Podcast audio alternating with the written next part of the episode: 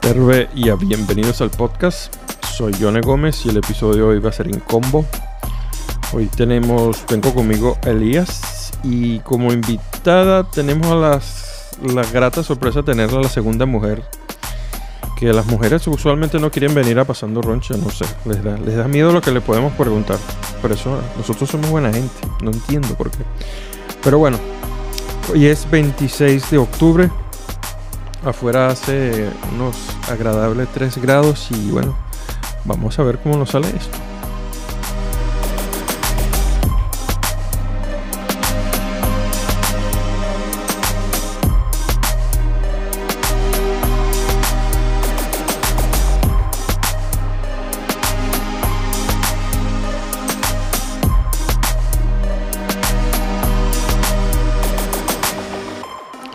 Señor Elías, ¿Qué tal, tío?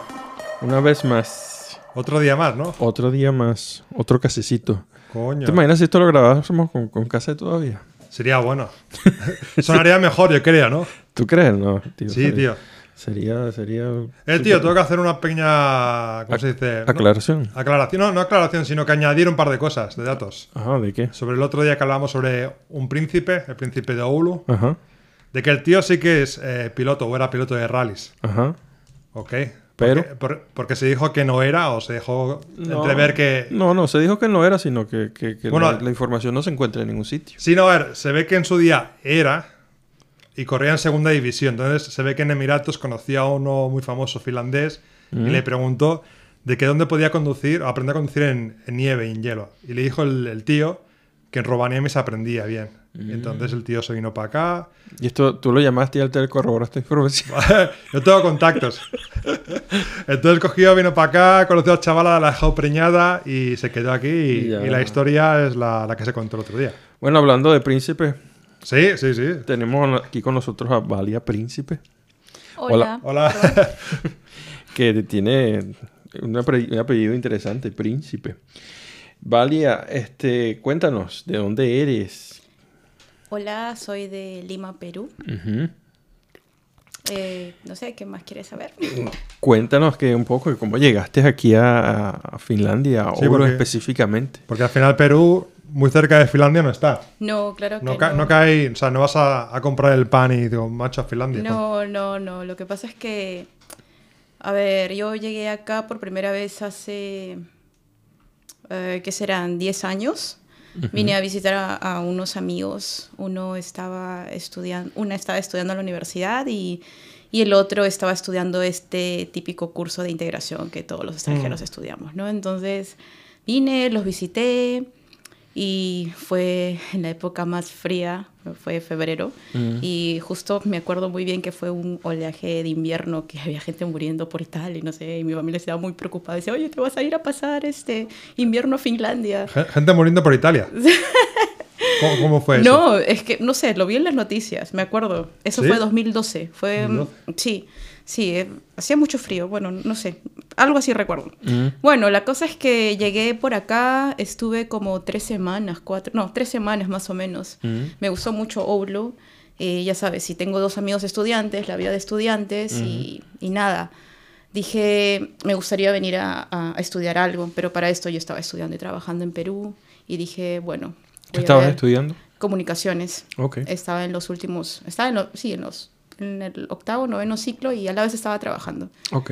Eh, entonces dije, bueno, voy a regresar a mi país y, y ver si hay la manera de, de regresar. Mm.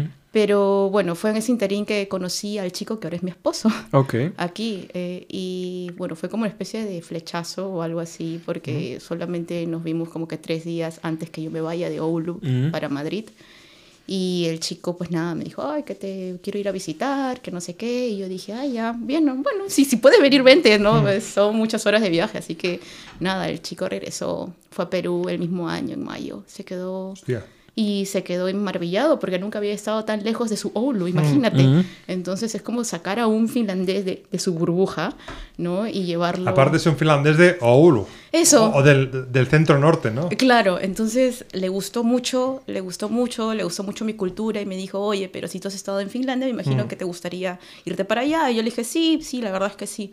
Bueno, este, ¿cuánto te falta para terminar? Y yo le dije, bueno, me falta como, no sé, un ciclo más. Ah, ya, yo puedo regresar y esperarte y nos vamos juntos. Y yo me dije, ¿en serio? O sea, me, me, me, me cayó así como que, no sé, fue todo. Muy rápido, ¿no? Muy rápido, exacto. Y, Muy y- y entonces él, él volvió el mismo año y luego ah, se quedó conmigo, me acuerdo, medio año.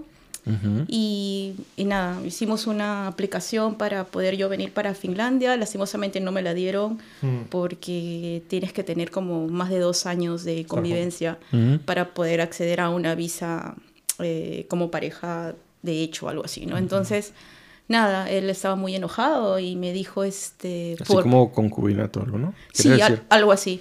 Entonces, este, él me dijo, Eh, perdona, en tu caso, Jonathan, ¿cómo fue la cosa? Porque vosotros estuvisteis... Total, para ver.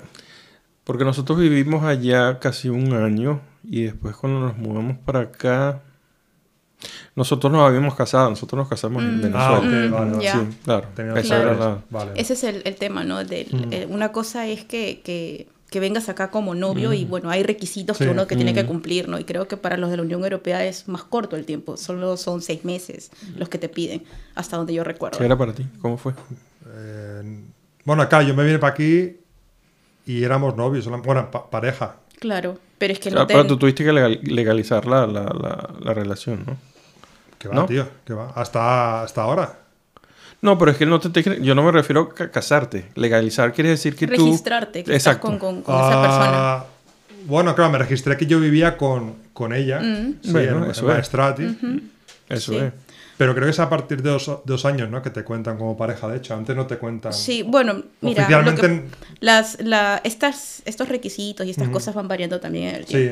Y nada, fue, por eso que él me dijo, ¿sabes qué? Eh, me aburre un poco la burocracia y todo eso de mi país, ¿por qué no te vienes? Y, y nos casamos, ¿no? Entonces yo dije, wow, qué romántico. Entonces volví a casa, volví a casa y les dije, para eso él ya se había vuelto para acá a Finlandia, volví a casa, de, yo vivía Mm. sola en, aquel- en aquella época y le dije a mi mamá, me voy a Finlandia, ¿no? Y me dice, ah, vas a ir a visitar este, a Yaco. Y le dije, "Eh, no, me voy a ir a casar.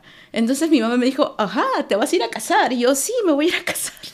Algo así como Todo que... muy loco, ¿no? Sí, ¿no? Entonces, bueno, a- agradezco mucho que mis papás confían mucho en mí. ya, Mm. Entonces ellos en ningún momento se opusieron. Yaco estuvo mucho tiempo allá. Entonces, Claro, yo supongo que tus ellos padres lo también. conocían. Eso, lo, lo Sí, conocían. claro, ¿no? lo conocían y todo eso. Entonces, nada, vine acá, me casé, estuve un mes, me regresé porque yo tenía el trabajo y tenía el apartamento y cosas. Y le dije, yo voy a terminar mis cosas y, y vengo. Pero así del todo vine en el 2015. Ok. 2015 estoy acá. ¿Te puedo preguntar cómo era la vida ahí en, en Lima? De Lima, ¿no? Sí, sí, de Lima. ¿Qué, qué tipo de vida se vive allí? A ver, es que depende, depende de tu, eh, de tu estrato social, ¿ya? Hay que ser sinceros. Eh, yo, ¿Hay, mucha diferencia? Sí, bastante, bastante. Eh, yo tenía un trabajo, un buen trabajo, trabajaba en trade marketing en una marca nacional. Estuve muchos años allá y bueno, eso me permitía pagarme la universidad privada y eso me permitía poder venir a, a Europa, ¿no? Que lo hice un par de veces antes de, Vale. De mudarme del todo para acá. Y pues, pues no sé, la vida nocturna es muy bonita en Lima. Bueno, también hace unos, creo que unos cuatro o cinco años, o un poco más tal vez, en Perú empezaron a impulsar mucho el turismo interno. Y es por eso de que ten- nosotros tenemos muchos feriados. Tenemos muchos feriados, entonces eh, precisamente hacían estos feriados para que la gente empiece a viajar, a moverse, porque, porque Perú está muy centralizado en Lima, ¿no? Y tenemos mucha gente, pero es que hay tantas cosas tan bonitas en la Seguro. costa, en la sierra, en la selva. Y, y es de esta manera que yo también empecé a viajar mucho alrededor de mi país. Creo que puedo decir que conozco el 70% de, del Ya. país. Ya. ¿Has viajado por Latinoamérica? Solamente he ido a Chile como tres veces, pero a festivales este, de Lollapalooza y esas cosas. Y también estuve en Bolivia algunas veces, pero nu- nunca estuve por Venezuela o por Brasil. Ya. Mm, sí. Pero bueno, eso es lo que puedo decir de, de- de la vida de, de Perú, que O sea, depende que no, mucho de sí, tu... que no está mal, ¿no? No, no, no. A ver. Como- bueno, al final es como, por ejemplo, en, en Europa. En Europa también depende del, del, estrato social de que la tú tengas. pasta. Claro, es- también, ¿no? La vida es mejor o peor, ¿no? Pero lo que dice ella es, eh, es muy típico de Latinoamérica, sí. Mm. En, Latinoamérica en general yo creo que vale mucho eso. Vale de dónde vengas, Mm, la educación que hayas tenido Sí. y, y en el medio ambiente que te hayas desenvuelto también. Porque lo que hablábamos en el, en el capítulo con Maxi, Mm. que estábamos hablando de los barrios, de lo que son las favelas estas de Caracas, que él me preguntaba que el invitado Maxi, un alemán, que hablamos de, de cómo es la vida en, en- en los barrios y estas cosas. Entonces hablamos de que este de que la gente que vive en los barrios que, que viven en los barrios porque no tienen oportunidades. Y yo le decía a él que, que sí, mucha gente es así, pero también ahí existen gente que tiene las posibilidades de, de- de no vivir allí, de poder Ujú. vivir en otro sitio Claro. mejor. Pero como han nacido allí y toda su vida se, se ha desarrollado en- bajo la, el esquema de vida, la estructura social de un barrio, ellos no, ellos, no se, ellos no proyectan su mente de vivir fuera de eso. Mm. Ellos simplemente viven mejor en el barrio, pero sí. siempre en el barrio. sí. Entonces, pero lamentablemente cuando tú vives en ese barrio, tú estás automáticamente te, te, te estás acercando de, de, de, otras cosas, de otras experiencias que puedas tener en, la misma ciudad. Entonces, porque donde vivas va, va, a influenciar la manera que hablas, donde, donde vivas va, a influenciar la manera, mm, las posibilidades que tengas, las, ah, las, los deseos o, o esa, o como tú te quieras ver en el futuro, de que yo quiero ser Mm. esta persona o aquella persona, etcétera, etcétera, etcétera. Yo creo que eso se, esa, esa manera de, de, de- de vernos como, como, como personas, yo creo que se, yo creo que se puede generalizar un poco en el continente latinoamer- latinoamericano. Sí, pero hay una también una gran diferencia cuando hablamos, por ejemplo, ahorita de Finlandia. Mm. Este, no podríamos hacer comparaciones culturales. Por ejemplo, cuando yo vine eh, tenía 26 años y no, no hacía mucho que yo ya me había ido a vivir sola. Mm. Entonces, cuando estaba en una fiesta, estábamos conversando y yo, de- y yo decía, sí, que acabo de mudarme de, de la casa de mis padres. Y algunos finlandeses me miraban y decían, pero tú tienes 26. Exactamente. y yo decía, eh, entonces ahí yo tenía que empezar a contarles pues cómo es la cultura en Latinoamérica. Y les dije, bueno, nosotros O no en tenemos... España. También, Sí, no sí. tenemos el, el sistema que tienen ustedes. O sea, a ver, en Perú no hay estos créditos que hay para los estudiantes, no hay esta, estas residencias para estudiar, o sea, no hay nada. Entonces, por esa, por esa misma razón, nosotros vivimos con nuestros padres. Entonces, muchos de ellos, no sé, en aquella época no había mucho extranjero en Oulu. Bueno, habían Erasmus y qué sé yo, pero yo paraba mucho por el centro. Entonces, ellos se quedaban así como que, ¿ah? No, o sea, ¿de dónde han traído esta chica? Y yo, Mm. bueno, les empecé a explicar. Y eso también pasó en Perú. Cuando yo me mudé de la casa de mis papás a los 25, 26 años, mis amigos me dijeron, ¿pero por qué te mudas? Mm. ¿Tienes problemas con tus padres? ¿Te peleas mucho con ellos? ¿O por qué? ¿Cuál es la razón? Y yo le dije, no, lo que pasa es que como ahorita estoy ganando bien, quiero vivir cerca de mi trabajo y un poco de independencia no me viene Es un poco mal". la vida, ¿no? Como- Sí, pero es que, no sé, mis hermanos son mayores que yo, yo fui la primera de salir en casa. Mm. Entonces, es eso, pues, ¿no? Nuestra- la, la diferencia de cómo hacemos o cómo planificamos nuestra vida es muy diferente a cómo la planifican acá. Acá tienen la maravillosa Sí, el burbuja el esta, sistema el sistema social, ¿no? Exacto, De ¿no? O sea, hace poco hablaba con, con otros finlandeses y yo les decía, bueno, lo que me gusta de, de este país es que, que nunca es tarde para estudiar, porque, o sea, mañana tú te aburres de tu trabajo y dices, no, yo quiero, no sé, ser costurera. Mm. Y nada, vas a ir a estudiar para ser Sí, sí. costurera. Sí, y aunque tengas hipoteca, tengas de todo, Sí, la sí. gente lo deja todo, el trabajo. Exacto. Sí, sí. Y no se lo un- piensan. Hace, hace poquito estuve en Perú y, y siempre las mismas preguntas. ¿no? Oye, ¿qué tal Finlandia? El- el- la mejor educación del mundo, el país más feliz del mundo. Y mira, yo te tengo que decir sinceramente, yo creo que Finlandia tiene un buen marketing, Hmm. un buen marketing que hace de que estas, estas este, noticias se hagan pues no más virales, Hmm. pero lo que sí creo es que no es un país feliz. A ver, mi Hmm. esposo sonríe así. O sea, le dice sonríe para la cámara y está así, ¿no? Y, y entonces, bueno, muy al margen de, de la sonrisa, es que Mm. es un país que te permite estar este, estable, Cómodo, calmado. mm. Una cosa es este, la comodidad y otra cosa es la felicidad. O sea, no, no es lo mismo, Exactamente. ¿no? Entonces no podemos vender al país que es el más feliz del mundo. Sí, no, es, ese, ese estudio es un poco extraño, ¿no? Sí, o sea, Es ¿qui- extraño ¿quién, quién lo, quién lo califica? Sí. O ¿Y sea, a quién le preguntan? No, también. Claro, claro, o sea, ¿quién, quién, quién lo, lo, lo investiga? ¿Quién, cómo, cómo llegan a eso? O sea, no sé. Sí, porque al final eso, el tema te- tenía estabilidad y comodidad no significa estar feliz, ¿no? Exacto, exacto. Una cosa es estar Pero- tranquilo, cómodo, Mm. calmado, que es muy diferente a eso. Seguro, yo diría seguro. Hmm. Seguro, sí. ¿Qué, qué, qué diferencia encuentras tú, shock cultural, entre Perú y Finlandia? Eh. Algo así que te haya resaltado mucho. Eh, a ver, eh, mm, son muchos, pero puedo hablar uno que lo converso en el trabajo. Es que en Perú, por ejemplo, en los colegios teníamos eventos por el Día de la Madre, Día del Padre, Día del Profesor, y en cada evento eh, los alumnos hacían algún performance, como que, no sé, bailaban algo típico de la costa, de la sierra, de la selva, nosotros estando en Lima. O sea, tú a mí me dices, oye, bailame algo de, de la sierra, y yo lo sé porque en el colegio nos enseñan. Oye, bailate algo de la selva, y lo sé porque en el colegio nos enseñan, ¿no? Entonces yo le pregunto a un finlandés de acá de Oulu, ¿tú sabes bailar algo del sur?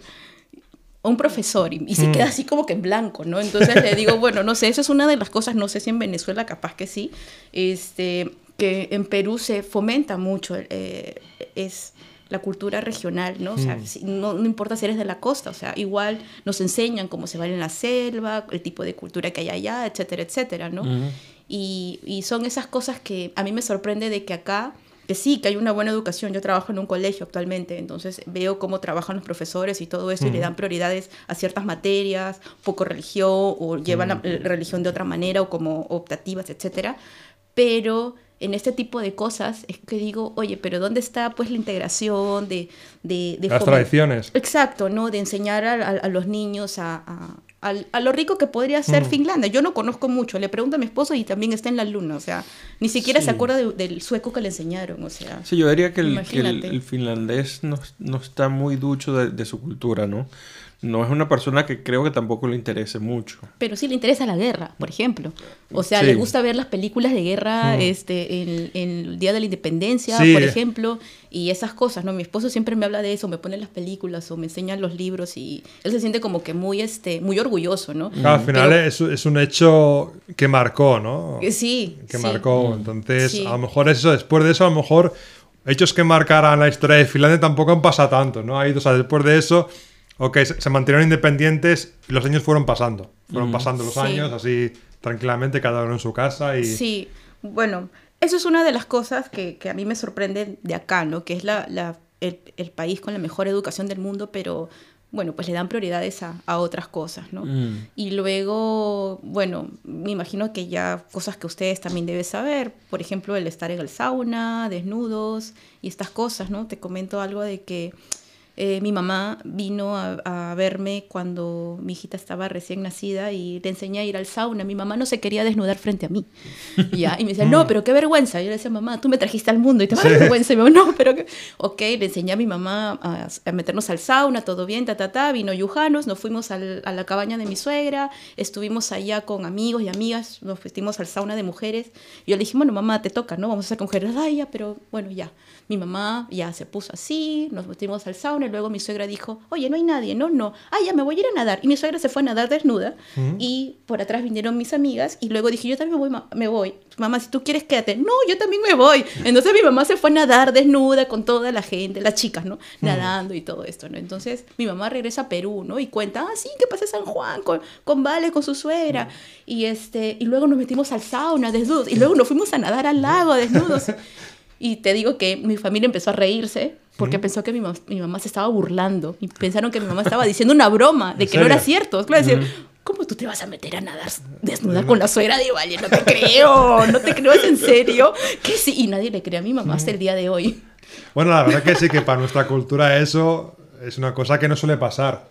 Sí, no, tengo, tengo conocidos que todavía les cuesta un poco estar desnudos, ¿no? O sea, yo ya me acostumbré, honestamente, ir a la piscina también ya me acostumbré. eh, lo mismo pasa en los hombres, me imagino que están desnudos y las duchas son abiertas. Sí, la claro. primera vez Sí, que yo sí. fui a una piscina acá en Finlandia, yo estaba buscando los vestidores personales, estaba buscando las duchas cerradas, pero no había acá. Entonces fue así como, ese fue mi primer shock, irme a una piscina pública sin saber nada de cómo era una piscina. Y yo estaba sola, eso fue lo peor, eso fue Ya, lo peor. y otra cosa del tema, de- del tema de la piscina es que yo nunca había visto en Barcelona, al menos, el tema que te estás duchando cambiando y venga una señora de limpieza Sí. a limpiar mientras Yo- la gente está en Ay, no te creo. Sí, sí, ¿Eso sí. pasa en la piscina de acá? Sí, sí, sí. No. Pero- Sí, de eso estaba hablando yo con... ¿Es, es en Barcelona o en España? Yo creo Eso que no- sería imposible Bueno, que pasara. Es posible, claro, yo también lo he visto una mujer, pero una mujer en el vestidor Sí, de hombres, sí, ¡guau! sí. Pero, pero yo estaba hablando de eso esta semana, de, porque hay un poco de hipocresía ahí, ¿no? O bastante hipocresía en ese tema, porque si, ¿Por qué? si un hombre fuese el que limpia y Mm. va al- al- estaría en el, en el cuarto de las mujeres, se prendería un rollo aquí inmenso. Sí, posiblemente sí. Ahora, pero ¿por qué no, no funciona eso del otro lado? Porque yo no, como hombre no puedo decir que me siento incómodo que una mujer esté limpiando allí. Supongo que te puedes quejar, no sé. Pero bueno, que la gente, Pero la la gente, pasa. no pero sé. la gente lo ve normal. O sea, Sí, pero- sí, bueno, pero hay normal. Ahora que me, me- me no, le he no. puesto a pensar, pues no he visto hombres limpiando el Sí, vestidor de no, mujeres. seguro que no, no pasa. Y no pasaría. Y no creo que pase. Ya, El- A ver, a ver, también que conozco mucho, mucho personal de limpieza y creo que la mayoría son mujeres, ¿ah? o sea, tampoco hay muchos hombres. No, pero sí También. hay hombres ahí. Sí hay, bueno, Hay. mm, hay, pero creo que hay más mujeres. Pero bueno, Pero- eso sí, te sí. doy la razón de que no, Sería- no, no habría un hombre limpiando Sí, de sería, sería muy extraño de Saldría que... el día siguiente en el Caleva que cómo puede ser posible que un hombre esté limpiando los baños de las mujeres en el, en el, en el Uy Mahali o algo Claro, a así. mí, por ejemplo, la primera vez me, me- me chocó entre comillas, ¿no? De que, hostia, qué, qué raro que una señora de limpieza esté aquí con toda la gente en bolas y, y la señora haciendo su trabajo, ¿no? Que perfecto, ¿no? Pero que, que en Barcelona, por ejemplo, nunca, nunca pasaría. Sí. Nunca me había pasado, al menos. Nosotros estuvimos de vacaciones esta semana, este, este año en verano estuvimos en... ¿Dónde fue que estuvimos? Actari. Astari. Y ahí había, ahí había un hombre, un par de hombres estuvieron ahí en el sauna. que eso sí que eran de... Bueno, estos eran, eran finlandeses, pero finlandeses de- de- gitanos. Ya, ya. Aunque gitanos no debería de, ser- de usarse ese término porque supuestamente que ese término Sí, ahora es... Romani, Sí, ya. que ahora se le debería de llam- llamar romani, pero no entiendo por qué lo de, lo de gitano ahora es despreciativo, O sea, la de- palabra de, gitana peyorativo. es... eh, ¿Por qué es? Llámala gitano. Sí, ahora no lo puedes decir gitano, ahora tienes que decirle romani. Ok.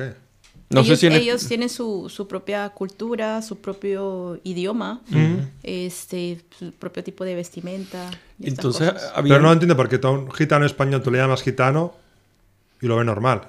Sí, pero aquí el, el- lo que se- sería como... no, gitano en finlandés no sé si sería mustalainen o sí. Sí, yo creo que sí, ¿no? Pero... el- Sí, tú- pero es- eso es como que más discriminativo, ¿no? No, el, el peyorativo sería el manne. Manne. Mm, ya. Ese es el, ese es el peyorativo de, de, de gitano. Ahora, tú, Mustalain es el, el que se usa así, el, el genérico. Pero si tú escuchas de hablar de, de, de ese grupo en general, en medios de comunicación usan el romani.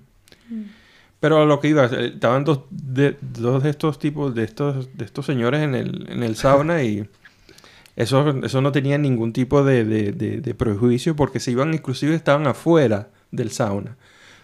Afuera del sauna donde estaba la, la gente caminando normalmente y ellos estaban desnudos parados al frente del sauna echándose aire porque bueno, refrescándose ahí. Sí. Wow, ya. Sí, eso sí no tenían ningún tipo de vergüenza, te puedo Ya, decir. ya, me imagino, me imagino.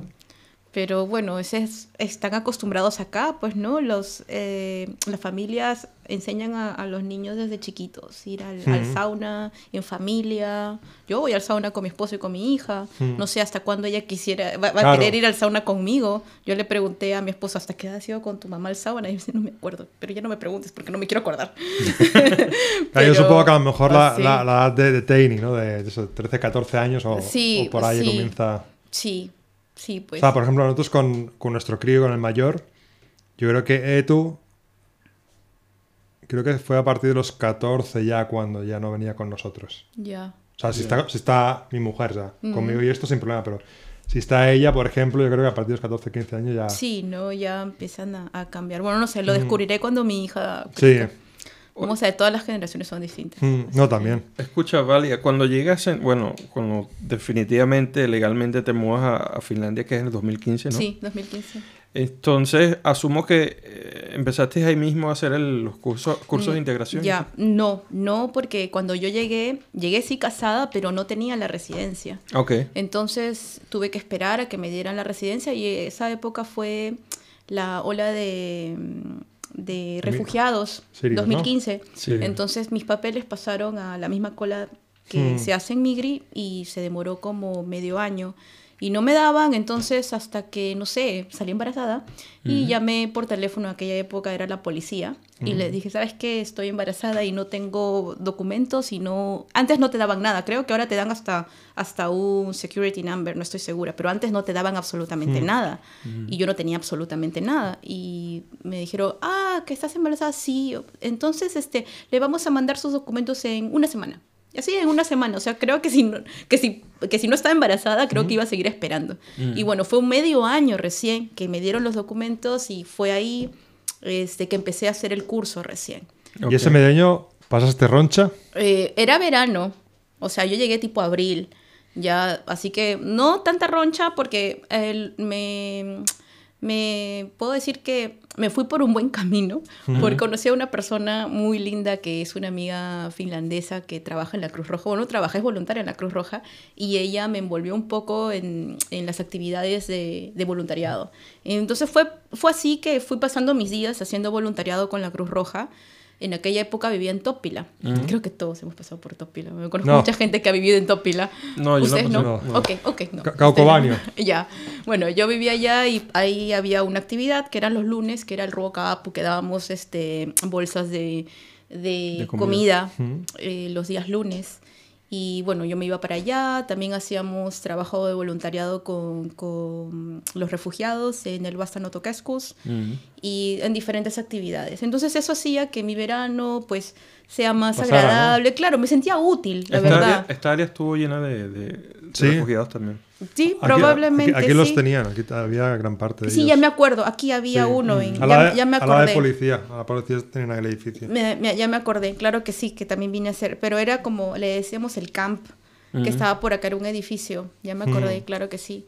Y bueno, estuve haciendo eso hasta que me dieron los documentos. Bueno, hasta ahora sigo en algunas actividades, por ejemplo, el, el Nalcapaiba o, o en algunas otras actividades en el Bastano Toquescus. Mm. Y fue así que pasé mi- mis días así, indocumentada, con los indocumentados. Bueno, extraño, tío, que en Finlandia hay una persona indocumentada, ¿no? Mm. Sí, es No, que no, eh. no, me- no, no, era ilegal. Tenía el papel este que te dan, que te dicen que, que estás en un proceso de espera, ¿no? Entonces, nada, era una cosa que también no podía salir, no Claro. podía irme ni a Suecia, no podía ir a ninguna parte, ¿no? Pero bueno, era verano, había actividades, también empecé a conocer gente acá, gente hispanohablante. Y bueno, así pasé hasta que empecé el curso de, de, de integración. integración unos meses antes de salir de... ¿Dónde lo hiciste? En esa época era el Oacoco el que está a la espalda de Tietoma. Ok, Ok. ahí en el centro. Sí, museo. frente al museo, sí, ahí. Ahí, y es, ahí también conocí a mucha gente. En realidad, mi primer grupo de. De amigos, ¿no? de- Era- sí, de- la bueno, verdad es que el primer grupo del curso de integración, porque es un curso, ya sabes que es extenso, te ves todos los días y son Mm, muchas horas, horas, de sí. aburrimiento. Entonces, este, pues al final llegan a ser tu familia, porque los ves todos los días, o sea, se conviven, ¿no? Mm. Conviven y hasta ahora con ellos tenemos una bonita relación. Algunas veces nos vamos, a- bueno, con los que quedan en Noulu, porque el que menos empieza a irse ¿Sí? también. Algunos no sé, tiran este tiran la toalla, y dicen, "No, esto no es para mí, algunos rompen con, con la ¿Qué, pareja. qué tipo de clase te, te tocó? ¿Te tocó así muy, muy mezclada o te tocó de, de nacionalidades así muy marcadas? ¿Cómo, Pues, cómo fue la tuya? eh, a ver, en mi grupo yo era la única hispanohablante y teníamos... ¿Ah, sí? de mi grupo, porque sabes que son diferentes grupos, ¿no? De mi grupo y luego tenía amigas de Nepal, había una de Egipto, polaca, Rusia, ah, ¿de dónde más? Estonia. O sea, súper internacional. Sí, sí, y fue un grupo muy, muy bonito. Bueno, estuve con ellos solo algunos meses porque luego salí al, al- a lo de las vacaciones esas de, de prenatal. Entonces me quedé en casa más o menos casi, no un año, creo que fueron 11 meses aproximadamente y luego volví. Y cuando regreso pues tenía que volver a hacer desde el principio porque yo estaba entre, entre Peppa Pig y, y, y- y, este, Mickey Mouse y pañales, entonces era como que otra vez empezar de, de cero, ¿no? Y con otro nuevo grupo y para ese entonces, el, bueno, eso mi, fue mi parecer, era que este curso de integración había cambiado. Sí, para ya no, sí, o, sí, o sea, ya no era como antes. Eh, había mucho, mm, había muchos, no breaks, descansos, no, era como que nos mandaban tareas a la casa, ya no habían clases diarias. Pero Entonces, esta era, era, era Oacoco todavía. eh, sí, pero justo fue en el trance que hizo con Osao y cerró el Oacoco. Justo ahí. Entonces yo lo vi así como que decaída. ya. Y yo por eso puedo decir que cuando terminé el curso, o sea, no aprendí. ¿No? No aprendí lo suficiente como para poder decir, ah, bueno, voy a empezar a, a trabajar o voy a empezar a, A estudiar, a ¿no? estudiar y estas cosas, ¿no? Y, y es por eso que gracias a la oficina de empleo fue que empecé a, a buscar otros cursos que, que me ayuden a seguir aprendiendo el idioma y estas cosas y a la vez pensando que era lo que podía hacer porque yo quería trabajar pronto, yo quería trabajar pronto, entonces... Más cuando venías de la experiencia de estar independiente. Exacto, en- Claro. en tu exacto, país. ¿no? Exacto. A ver, mi carrera en sí fue, mi especialización fue relaciones públicas, pero yo decía, jamás voy a trabajar de relaciones públicas en Finlandia Claro. porque yo no puedo escribir, yo no puedo redactar. Entonces tengo que estudiar algo que me permita eh, encontrar un trabajo ya, ¿no? Ya. Entonces, así saltando de cursos en cursos, eh, fue que dije, bueno, voy a, empezar a aplicar escuelas. Entonces dije, bueno, lo típico que, que mucha gente te recomienda, oye, que, que métete a estudiar esto para la Gijoita, ya, oye, que también hay esto, que también hay el otro. Entonces apliqué como a unos tres escuelas y agarré una que era para asistente de profesor. Mm. Se llama Koulun Kauning Ohiaya. Mm. Entonces, bueno, yo le digo asistente de profesor porque prácticamente somos asistentes. Sí. O nos llaman instructores también. Entonces, eh, lo que me gustó, que me, me tomaron en la entrevista, el curso duró un año, pero esto eh, traía muchas prácticas. Y esa es una de las cosas que me gusta de, de estos CEOs, de estos lugares, es que empuja mucho al estudiante a Sí. irse de prácticas porque en realidad los ayuda, los ayuda a que la gente los conozca, a que ellos también conozcan un poco del ambiente laboral en Finlandia, etcétera, ¿no? Y ¿Cómo era tu finlandés para entonces? Mm, no puedo decir que era de, de, intermedio para arriba, puedo decir que era de intermedio para abajo, hasta bien abajo, pero yo soy un poco tipo extrovertida, ¿me entiendes? Tengo... O sea, poco te cuesta te- tengo- relacionarte, ¿no? No, tengo mucha habilidad social, tengo que reconocerlo. Bueno, eso es bueno, la verdad que aquí, aquí ayuda bastante, ¿no? Sí, sí, y... Bueno, si estudiaste relaciones públicas, me vas a decir que eres tímida. ¿verdad? Porque así como digo, bueno, no, no, no. Y bueno, fue así que, que vino el COVID y no y espera, que no pude terminar mi última práctica porque vino el COVID. Entonces me quedé en casa esperando que terminara el COVID. Ya sabes que aquí se quedó solamente dos meses el- los colegios cerrados y luego volvieron a abrir. Entonces yo dije, bueno, voy a esperar que termine el verano para luego regresar a terminar mi práctica al- a la escuela, ¿no? Pero en ese verano me llaman del colegio donde hice la práctica, me llama la directora y me dice, hola, vale, yo estaba en la playa, me acuerdo, me dice, quería saber, este, ¿cuál es tu situación ahorita? Y yo le dije, De puta madre, estoy aquí. Sí, sí, de puta madre en la playa. No, no, no. Le dije lo que, este, bueno, le estaba pensando en llamarla porque quería saber si puedo regresar a la escuela a terminar mi práctica. Y me dice, ah, bueno, mira, yo te estaba llamando para saber si quieres venir a trabajar con nosotros. Te juro que se me empezaron a caer las lágrimas porque era mi primer trabajo oficial en Finlandia. Entonces yo le dije, ¿Me, me está ofreciendo trabajo? Y yo, sí, es que como ya te conocemos y quería saber si quieres venir, y dije, sí, pero no tengo el papel porque aquí es muy importante tener Sí, el certificado para que trabajes. Y me dice, ay, ¿verdad? No te has graduado. Déjame consultarlo con recursos humanos de, de la ciudad. Y luego me volvió a llamar y me, dijo, me dice, ¿sabes qué? A ti tú tienes este, el 80% de tus estudios. Sí puedes venir a trabajar. Ya después podemos hacer esto para que te gradúes dentro del trabajo y que no sé qué. Y yo dije, oh, ya dije, no lo puedo creer, que me hayan llamado para ofrecerme trabajo, cuando yo sé que a muchos extranjeros a Sí. veces les cuesta, les cuesta, siguen aplicando, aplicando y no los llaman ni para entrevista y a mí me llaman para... Entonces yo me sentí bendecida, ¿me entiendes?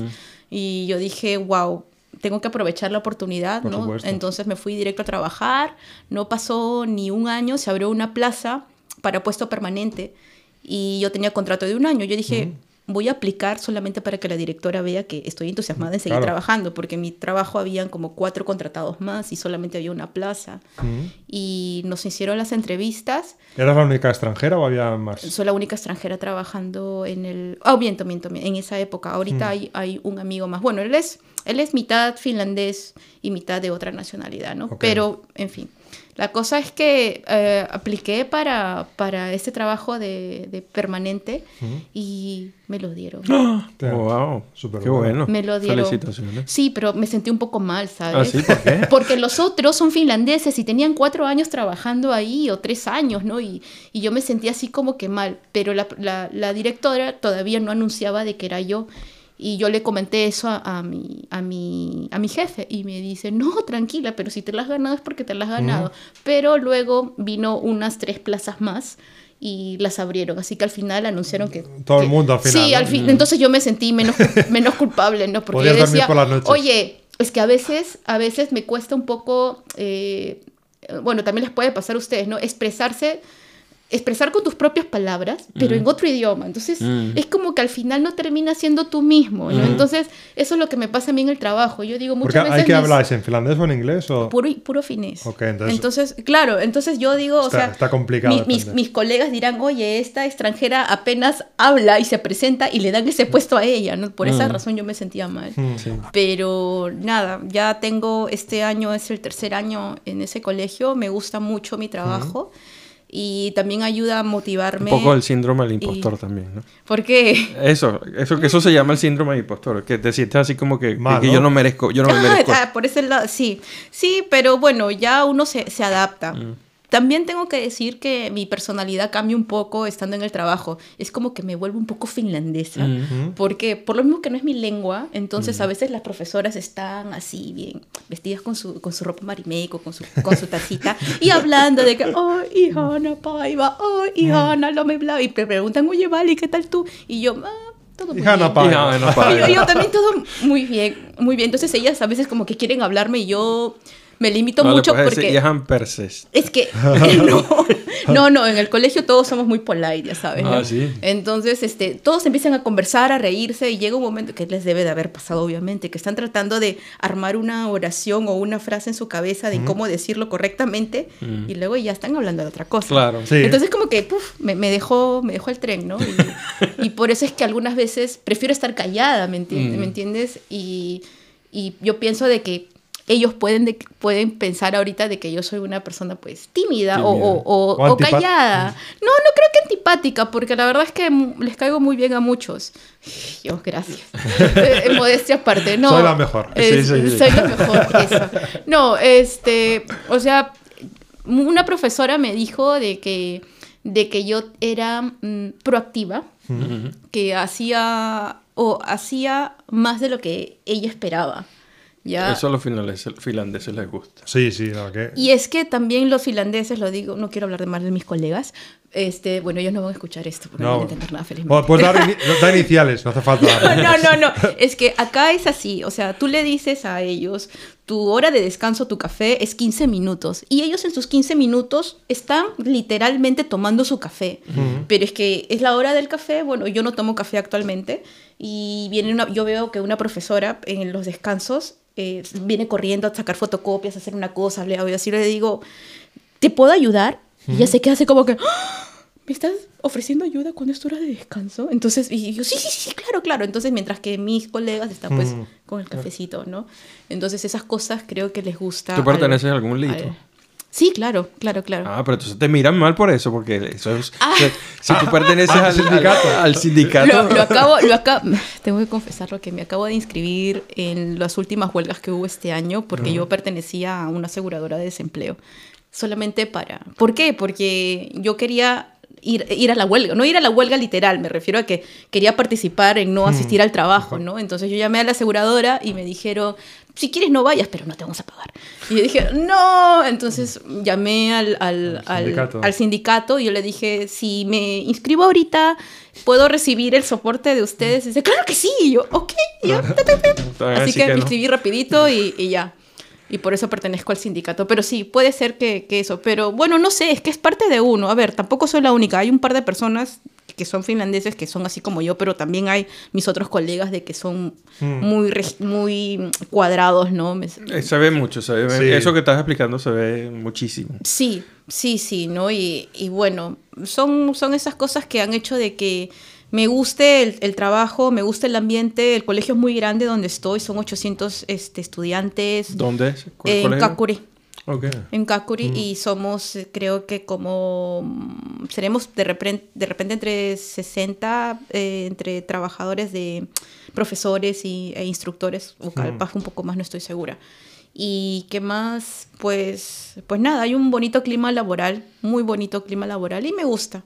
Pero a pesar de que tú dijiste al principio que todo iba muy lento, a mí me parece que encajaste en la sociedad súper rápido. Súper rápido.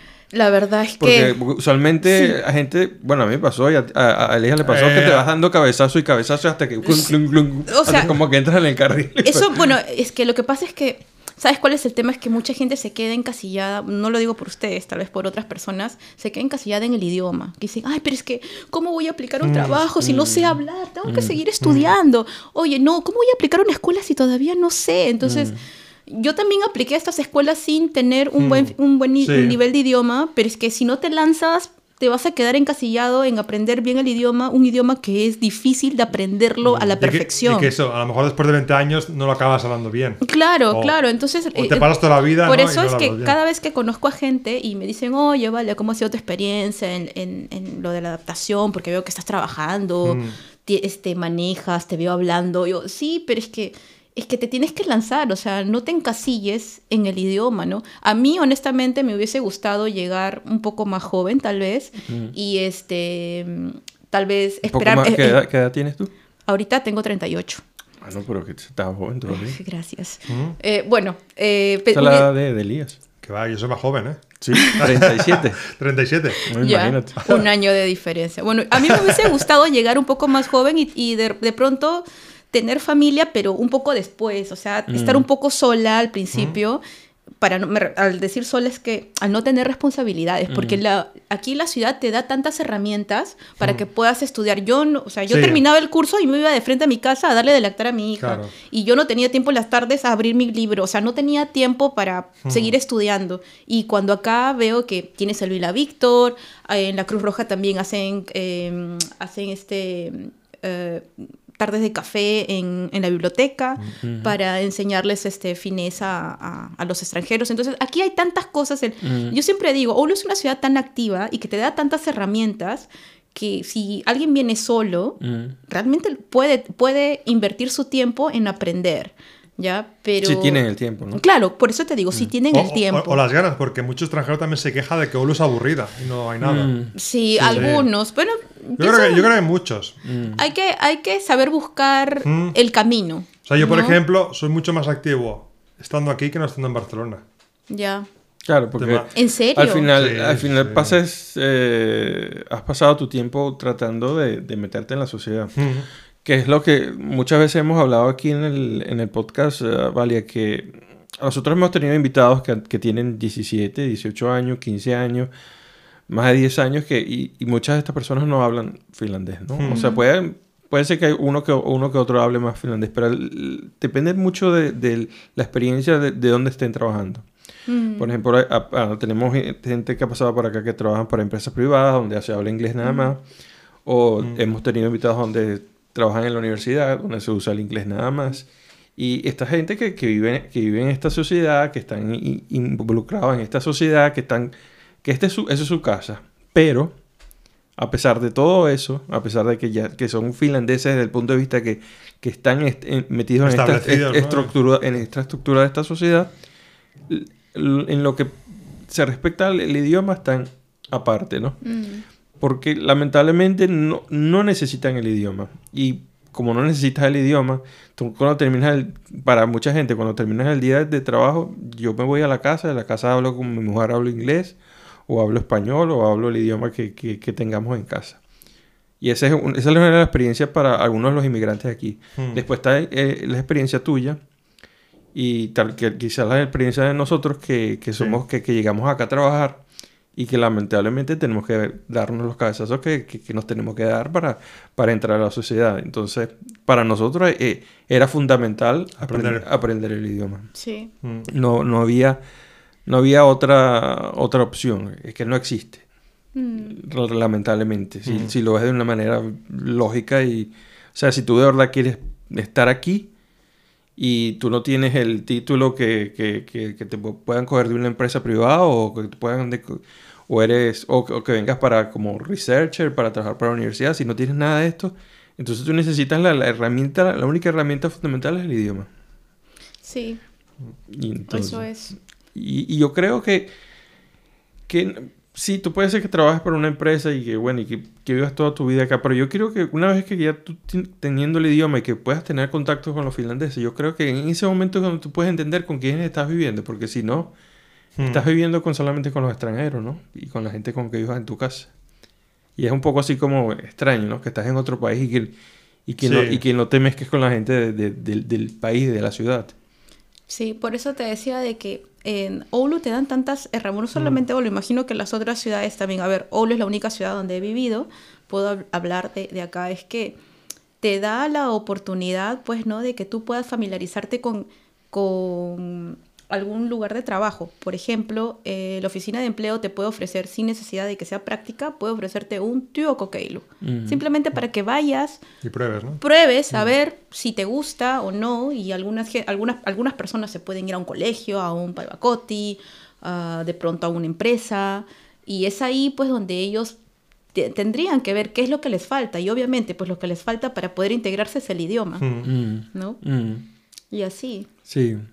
Y esto, ojo, por si acaso uno, algunos de nuestros antiguos invitados están escuchando esto, no, se vayan a ofender.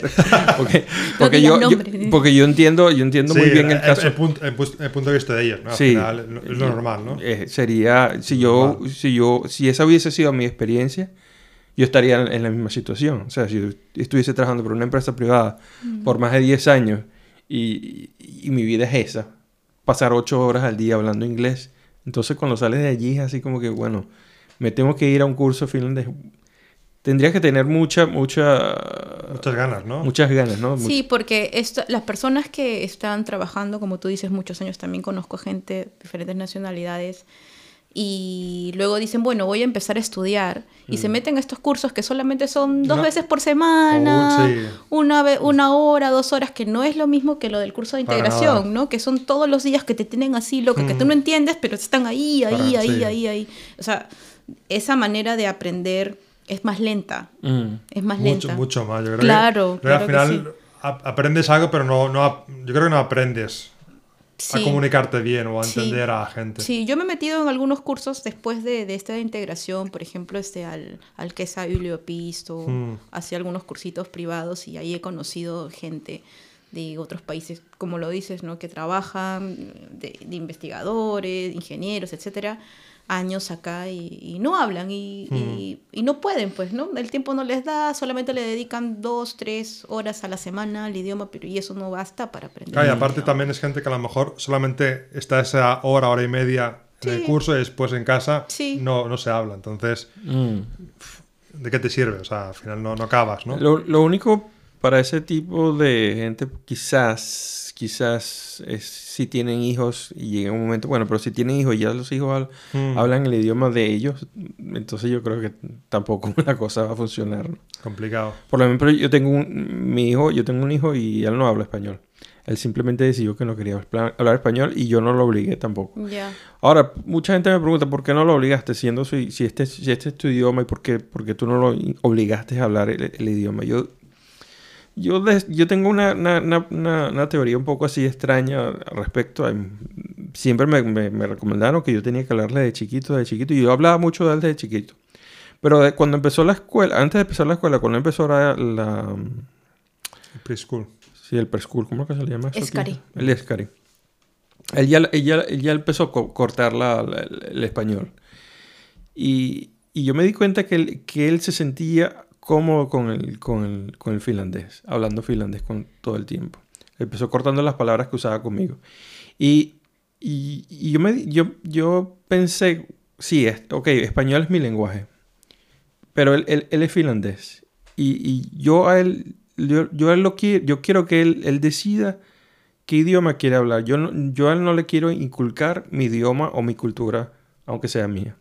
Yo creo que, yo quiero que él en el futuro decida por sí mismo que si quiere hablar español o no. Esto me, lo critican, ¿no? Pero yo creo que esta es la manera que, la manera que lo he llevado. Lo que ha pasado es que hoy, hoy en día él, él- él- él no habla español. Entonces yo en casa tengo que hablar en finlandés con él.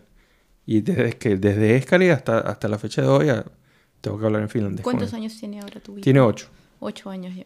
Ya, ya. Bueno, eso de- depende de, de cada familia, ¿no? O sea, tú ves la mejor manera de criar a tus hijos, pues no, no tienes que hacer lo que, lo que dice la gente o lo que te recomienda. Al final eres tú el que decide porque tú eres el que va a convivir con tu hijo. ¿no? Bueno, yo pienso diferente, ¿no? Y yo desde el primer día eh, empecé a hablar español con, con mi hija porque eso también me lo recomendaron en el Nébola. Me dijeron, tú sigue hablando en tu lengua, no pasa nada, los niños aprenden y ya está. Yo hablo con mi esposo en inglés, aunque siempre le refuto y le digo, hablemos en finés porque necesito siempre practicar. Y él solo me dice, yo. Mm. Y se queda Yo- callado. ¿Sí?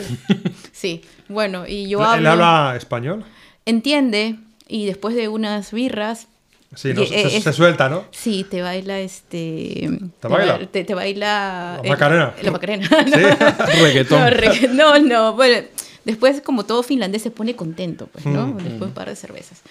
Y ya, lastimosamente, es que al- algunos finlandeses tienen que, que beber un poco para ser más sociables, ¿no? Y eso es lo que le pasa a él con mi idioma. Mm. Pero bueno, yo hablo inglés con él y yo le hablo en español a mi, a mi hija.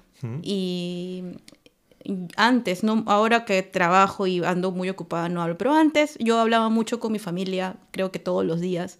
Y mi mamá siempre le hablaba a mi hija y mi hija podía hablar con mi mamá y era algo muy bonito, una conexión que a mí me gustaba. Y cuando yo fui en el- a Perú en el 2018, mi hija tenía dos años y medio y ella entendía español, entendía español, no, no hablaba mucho porque era bebé, Mm. pero entendía. Y luego, pues regresamos, estuvimos acá, vino lo del COVID, nos quedamos acá. Recién pude viajar después de cuatro años este, a, a Perú este último verano, estuvimos tres meses. Y mi hija se desenvolvía muy bien en español y empe- Sí. empezó a, a copiar este, algunas este, expresiones que tenemos allá. No sé, una sobrinita decía, chistosa eres, ¿no? Y ahora ella me dice, chistosa eres, ¿no? Eh, y cosas así. Y ella empezó a, creo que a, a mejorar, a mejorar el, el español y su vocabulario. Mm. Actualmente eh, conozco familias hispanohablantes acá y siempre quedamos. Tenemos, hice, hice con, un, con unas, un par de amigas más un club de español para niños hace cuatro años. Y nos juntamos todos los viernes, eh, un grupo de familias, y siempre hacemos que el, el- el club siga creciendo. Nos movemos por, por Facebook o por, o por, por WhatsApp para hacer estas quedadas, ¿no? Y, y la pasamos muy bien, conocemos gente de México, España, Hmm. eh, ¿de dónde más? Mm, de Uruguay, también hay este, de Ecuador, Colombia, Chile, y es como que una bonita comunidad, ¿no? Que, que- y es también gracioso porque cada uno tiene pues este, sus propias expresiones, jergas, no sé, por ejemplo, mi hija le dice este, a un niño, eh, dame la goma. Mm. Y le- la goma, ¿qué goma? Eso, dame la goma. Y ella se refería al pegamento. Y es que en Perú le decimos goma, Ah, pegamento. al pegamento. Pero la, la goma, ¿qué es la goma para vosotros? El pegamento. El ¿Y pegamento. el pegamento? eh, no le decimos pegamento o también le decimos pegamento, no sé, pero es pa- nosotros le decimos goma Mm. al, al líquido blanco. Mm. Goma. Vale, sí, el pegamento. Ya, al pegamento. Entonces, entonces hay algunas cosas que entre ellos juegan y- o que, por ejemplo, mi hija eh, a veces se le queda y dice, bueno, eso lo hacía por veía una serie y decía, qué mono, mamá, qué mono, o qué guay, ¿entiendes? Y, pero es bonito porque es un intercambio eh, cultural y, bueno, no sé, me gusta mucho y a mi hija también le ha venido bien tener amigos Sí, hispanohablantes conocer acá. y... Sí, sí, la pasamos muy bien y también este que siempre que llega gente nueva a- tenemos conversaciones como las de ahorita de- del sistema o dónde aplicar o qué hacer o le- uno le da su propio testimonio. Entonces al final esas, esas quedadas eh, son productivas porque uno sale con más información de qué hacer, cómo hacerlo. Pero ahora ¿no? les puedes recomendar este podcast. Ah, ah, claro, Sí. escuchen, me estoy hablando de ustedes, saludos. No, algo así. Este, pero sí, o sea, tenemos ese, esa pequeña comunidad, ¿no? Y, y por cierto, voy a, a lanzárselo a ustedes. Ajá. Hace unos meses hemos registrado ¿Mm? eh, la Asociación Hispanohablante en Oulu. Eso no tiene que ver con Juan Miguel. Sí, Oh, ok. él sí. está en la junta. Juan Miguel ¿De qué justo- te mencionó? él me dijo, me Ya. hizo, me, me dijo un, me hizo un comentario porque yo lo he invitado para acá Ah, ya.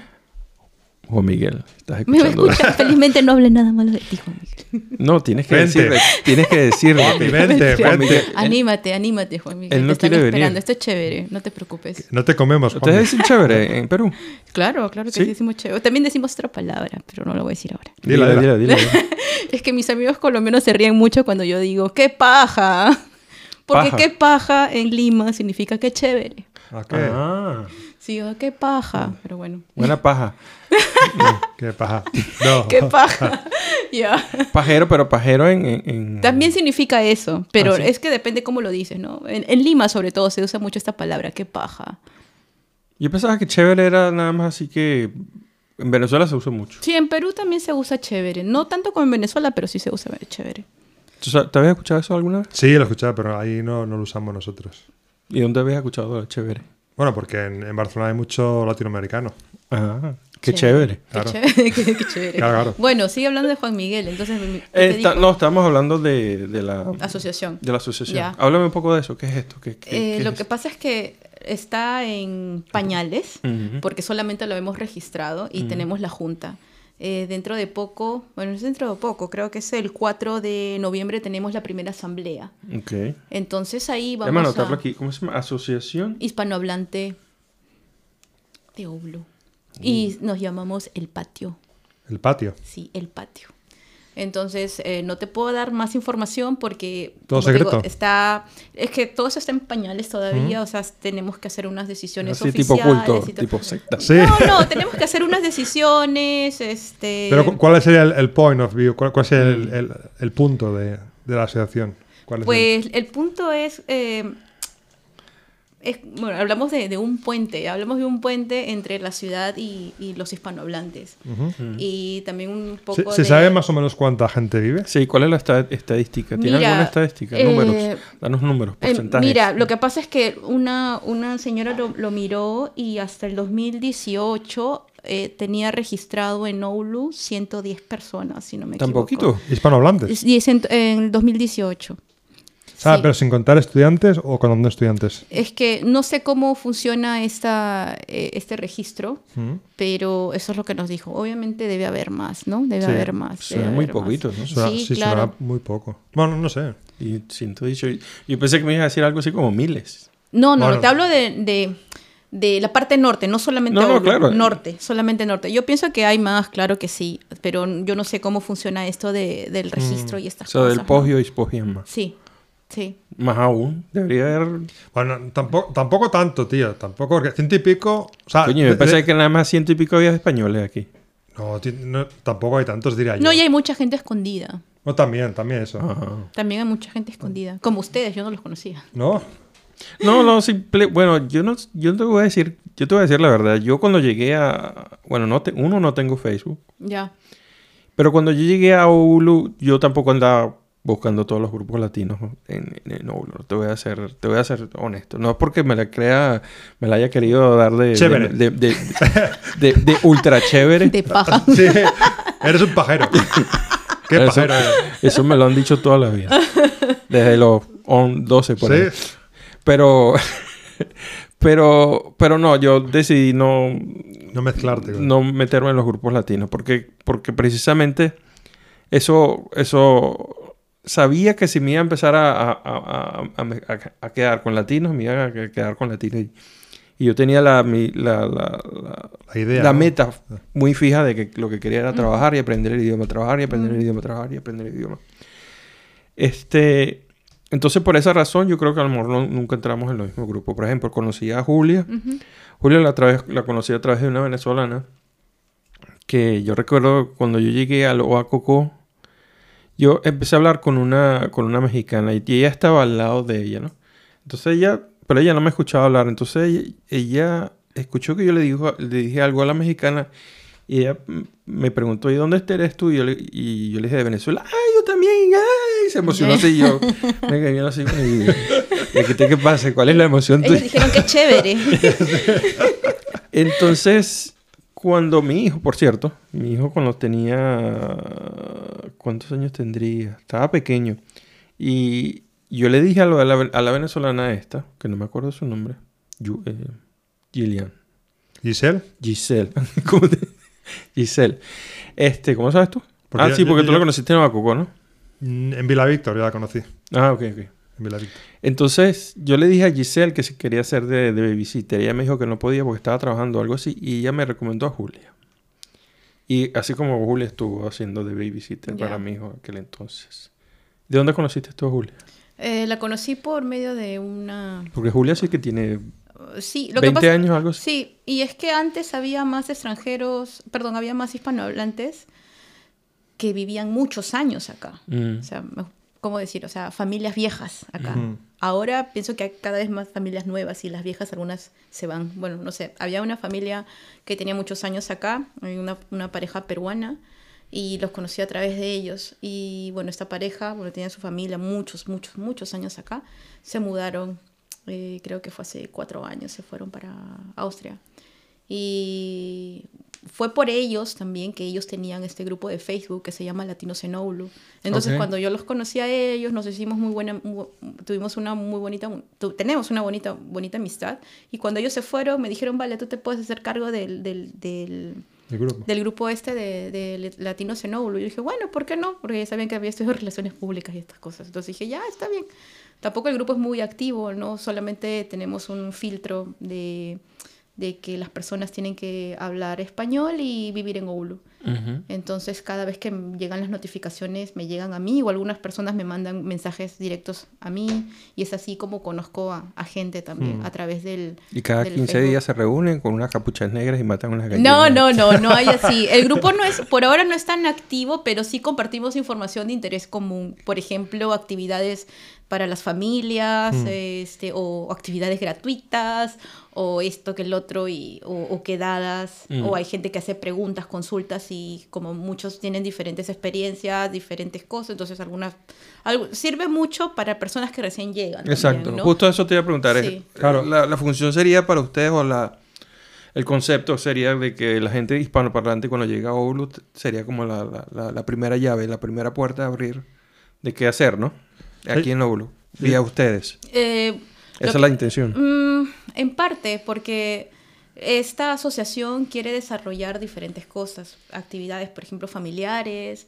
También hablamos de que tener un poco más de, de- de apoyo, de información. Por Mm. ejemplo, cuando entras a las páginas esta de, del...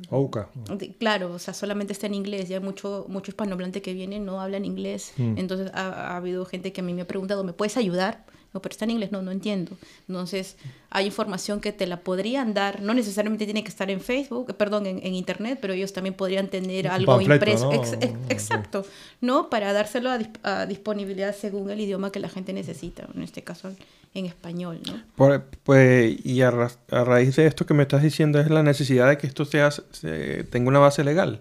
Claro que sí, Ah. porque una vez que tiene una base legal y somos como, somos una organización, pues tenemos, eh, digamos que el peso para poder recibir ayuda, ayuda de la municipalidad o ayuda de otras organizaciones en el... En, O al menos el de- reconocimiento. Ayu- ayuda monetaria para Mm. poder realizar actividades y bueno se pone este cuál es el propósito de cada actividad no podría ser este bienestar familiar emocional deportivo etcétera no Mm. entonces depende de la finalidad es que uno puede obtener la ayuda todas estas cosas son también nuevas para mí no Mm. no estoy muy Y Juan muy- Miguel mi es el presidente de eso. ¿Qué no es? no él está dentro de la junta Ah, ok. la presidenta soy yo Ah, tú eres la presidenta. The Big Boss. Wow. Tenemos a The Big Entonces, Boss. bueno, pero entonces tú, mañana o cuando salgas aquí llamas a Juan Juan Miguel y le dices, ya, ya. te obligo, Sí. es tu Tienes que ir, obligación, tienes es que una ir. orden.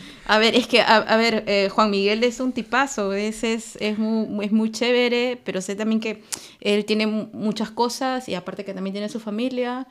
Pero, pero no es excusa, Yo no sé que no es excusa, pero Juan Miguel, ven pues. Sí, acércate, hombre. Le voy a decir, le voy a decir, le voy a decir que, que le he pasado, todavía no sé, me imagino que le seguiré pasando bien con, con ustedes.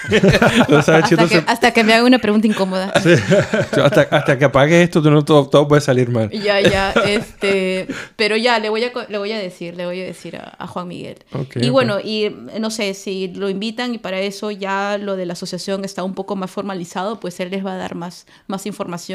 Una vez que No, después... si ya tenemos la presidenta aquí, ¿qué más va a estar diciendo? pero como les digo, todavía no tenemos la primera asamblea. Entonces, mientras que no hagamos la primera asamblea y tengamos a todos los miembros, este, no podemos formalizar cosas, ¿me entiendes? Mm, No. Yo ahorita no te puedo decir, por ejemplo, cuánto va a costar este, ser miembro, porque hay que hacer un, pago, porque todos tienen que votar. Y es una cosa un poquito burocrática, ¿no? Y un poco aburrida. Entonces, tenemos que esperar que termine la, la ¿Y ustedes tienen sede? Es que no tenemos todavía Ah, nada, entonces por eso te digo. Pero van a de la tener.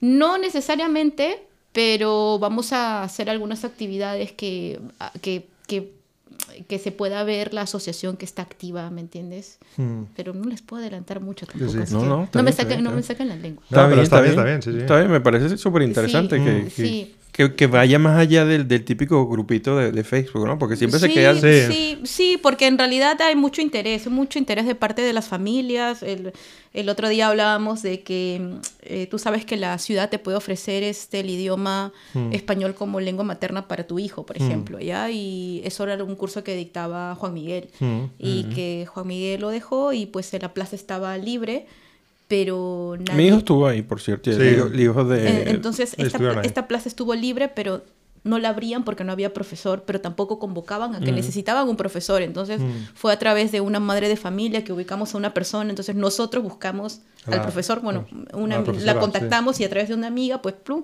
la pusimos, ¿no? Mi hija recién está empezando a ir este año en el grupo de Escari y nosotros pensamos que una vez como asociación, pues nosotros podemos, pues, pelear más, ¿no? O sea, como que tenemos un poquito de más peso y, y podemos hacer, como decimos en Perú, más bulla para que nos hagan caso. Bulla, se llama. Sí, sí, sí. Y en esto y en, en otras cosas, pues, ¿no? Muy bien, felicitaciones por esto. Me... Sorpresa lo de la de presidencia. Sí, la verdad Me que quedé loco. Muy callado lo tenía, ¿eh? O sea, eso la- en la presentación tuya la tienes que haber dicho ya. Sí, claro. Presidenta, ¿no? Sí.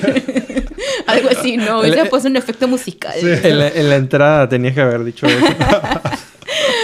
Mira, y- Bueno. y, hablando de eso de, de, de, de la asociación, bueno, yo te iba, una de las preguntas que quería hacerte era de que si te reúnes mucho con latinos, obviamente ya diciéndome esto, Sí, me sí. imagino que te reúnes, te reúnes mucho con latinos, que tienes mucho contacto. Eh, mira, conozco a mucha gente, sí, tengo amigos muy cercanos, pero no nos vemos seguido, ¿ya? Porque eh, por lo mismo que hablábamos hace un rato, es que Oulu tiene muchas actividades y tú como, co- ustedes como padres han visto de que los niños acá, pues su derecho solo son los hobbies. Sí. Entonces yo, por ejemplo, en la semana estoy ocupada. Esta semana, te dije esta semana porque esta semana estamos de vacaciones Mm. y porque esta semana mi hija no tiene ningún club, Actividad, ningún sí. kerjo, entonces yo Mm. estoy un poco más libre a esta hora.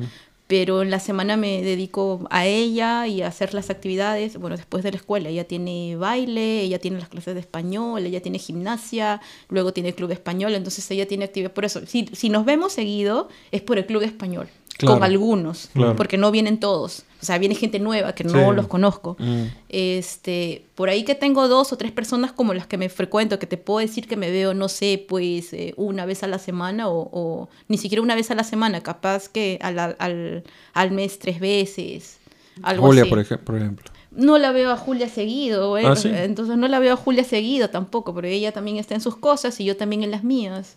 Como te digo, una vez que uno es, tiene sus propias actividades como familia, es...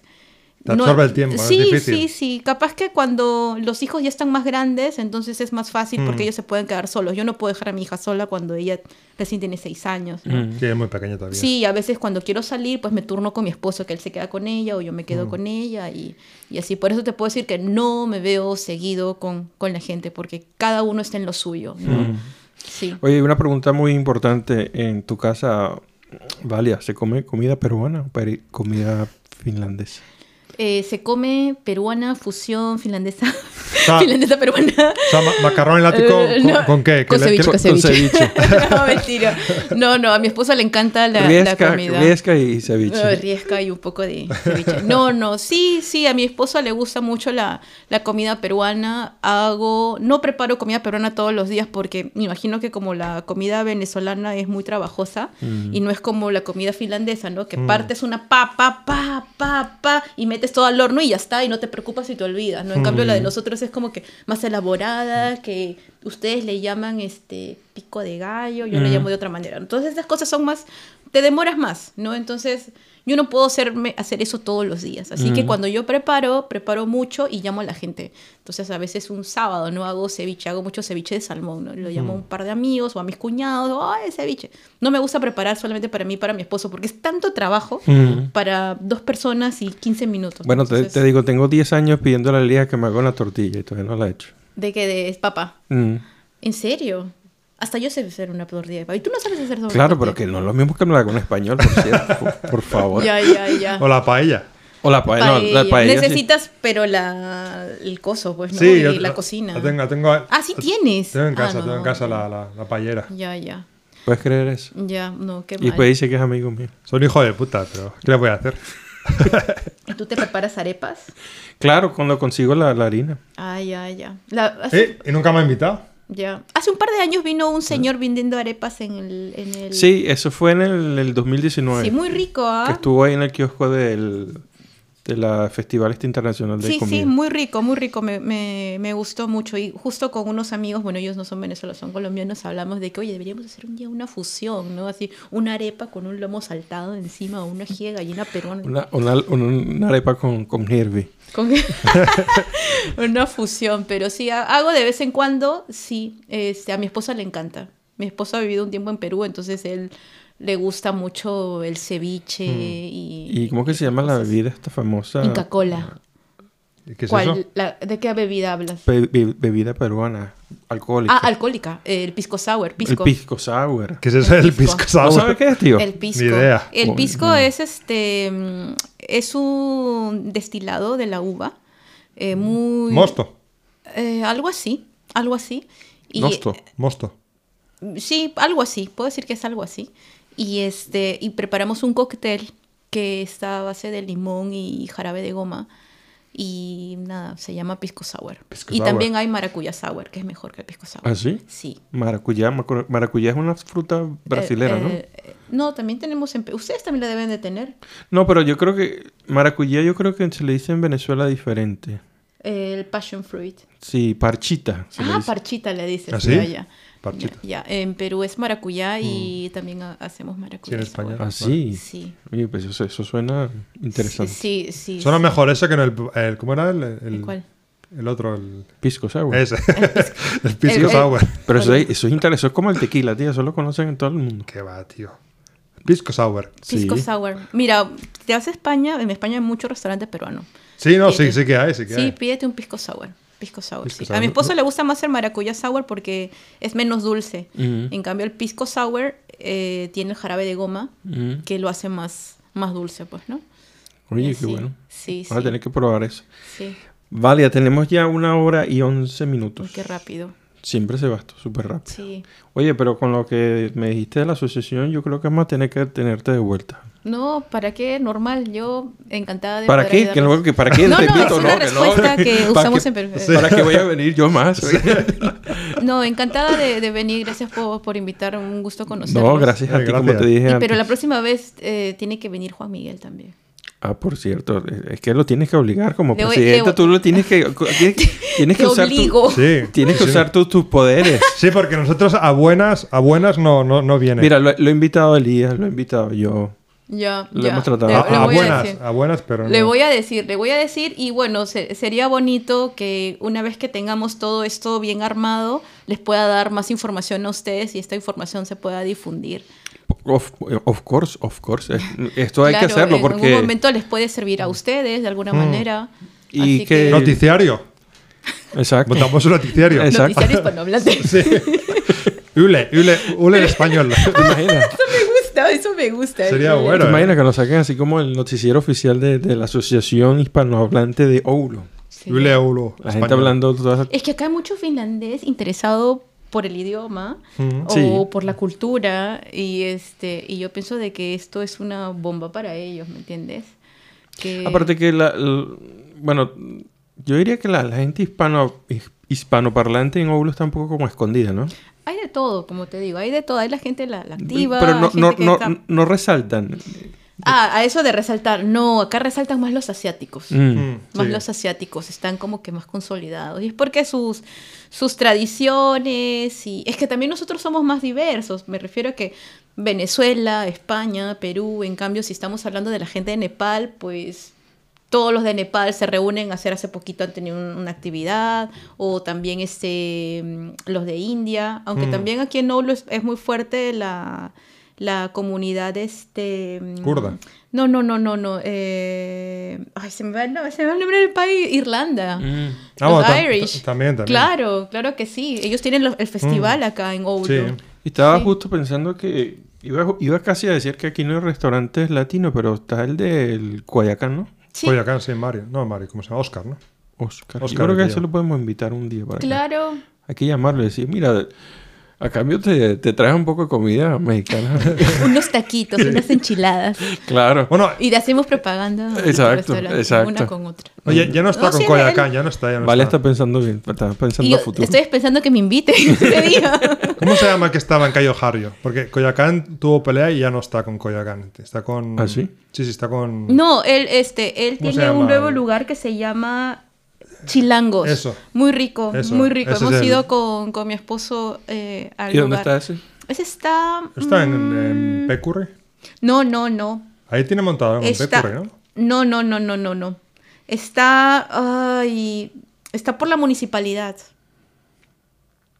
Eh, ay, es que no sé el nombre de la calle. Pacacatu, Pacan... No me acuerdo, pero está en el centro. Ya, ok. Está en el centro. Y es un lugar pequeño, pero rico. Vamos a buscar la manera si lo contactamos por la página. o Sí, es, colega, de, le- colega de Mario. He, conversi- ¿Ah, sí? he Sí. conversado algunas veces con él, le puedo preguntar. Colega de Mario. Ah, bueno, comunícale. Sí, conozco a todo el mundo, acuérdate. Ah, Mentira. y ahora- no conoce a nosotros. Ahora sí puedes decir También, que también. conoce a todo el mundo.